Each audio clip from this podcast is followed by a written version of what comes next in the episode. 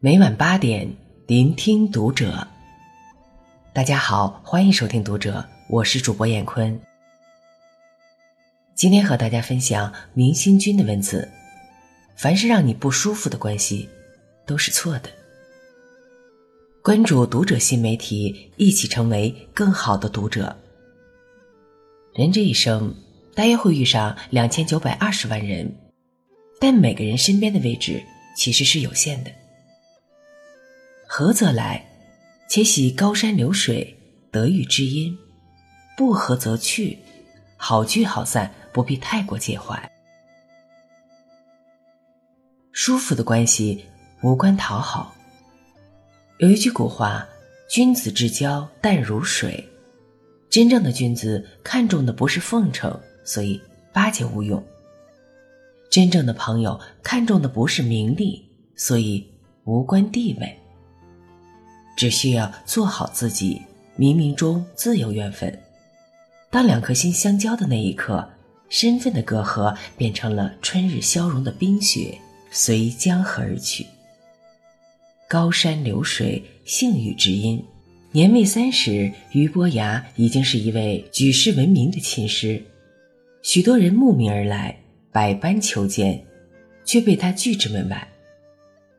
当他在山上鼓琴时，一个樵夫站在旁边听琴，旁边的童仆得意洋洋地说：“这可是大名鼎鼎的伯牙先生。”樵夫并没有因为伯牙的名声而露出谄媚之色，反而沉醉在琴声里，高兴地说：“弹得真好啊！我仿佛看见了一座巍峨的大山。”伯牙不动声色，转念想着流水。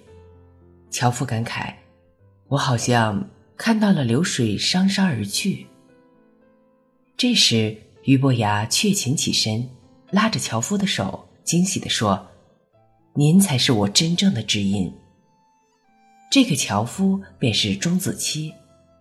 子期死后，伯牙终身不再弹琴。让人舒服的友情，始终是离开利益关系的交集。两个平等的人互相信任，彼此坦诚，是我能想到的最好的相处。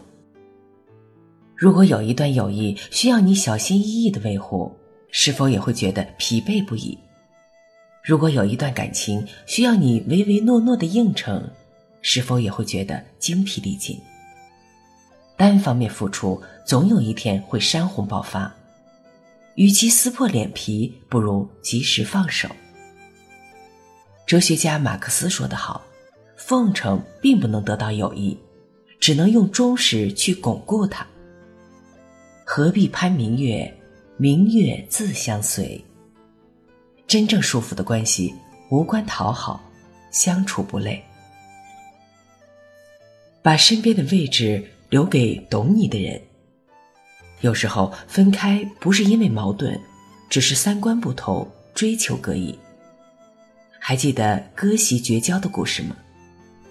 那天，一辆华贵的马车从书院门前经过，管宁专注于读书，华歆却忍不住跑出门去看。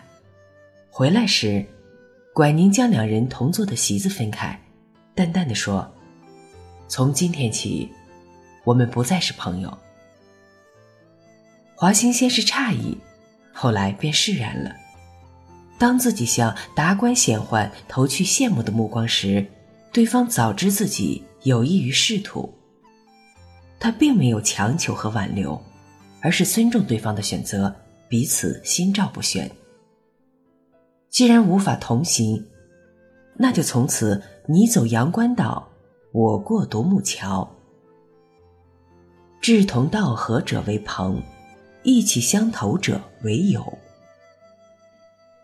硬要三观不同的人走在一起，时常会因为迁就而违背自身的意愿，或是身处人群，又不愿随波逐流，越来越感到孤独。每一场喧嚣都是折磨。与其逢场作戏，勉强维持这段双方都不舒服的关系，不如果断离开。有道是：三观不同，不必强融。遇到了，便只当萍水相逢，做泛泛之交，无需为难自己。把身边的位置留给懂你的人，才是明智的选择。维系感情在于彼此尊重。文学家梭罗在《瓦尔登湖》里写道：“我们生活的太拥挤，因此我觉得我们缺乏彼此尊重。关系再好。”若是相处起来没了边界，便会不可避免的相互干扰。言语之间不知尊重，也会渐渐产生隔阂。朋友李芳曾经在公司里认识了一个同事，两人住得近，经常一起上下班。每个周末，他们经常会约出去逛美食街，分享哪家的衣服更好看。原以为会一直这样好下去。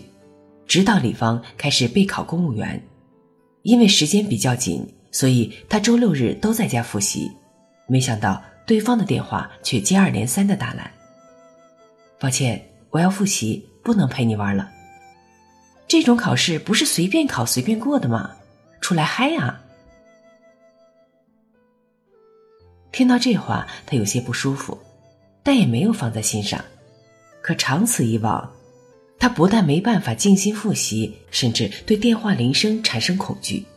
一天，他终于把对方的号码拉黑了，才长舒一口气。最能解渴的，莫若一杯水；最舒服的关系，莫过于淡而不腻。活得通透的人都明白这一点，恰到好处的把握分寸，出于善意的保持距离。这种分寸感并不是冷漠傲慢，而是不越界。月盈则亏，水满则溢。不侵犯他人的边界，同时保住自己的底线，才是尊重他人，也是尊重自己。很喜欢一句话：“隔天涯之遥而不生疏，居咫尺之地而不狭腻。”费力的感情不必勉强，心灵的交契无需多言。人与人之间的相处，始于性格，久于舒服。好了，文章分享完了，关注读者新媒体，一起成为更好的读者。我是燕坤，再见。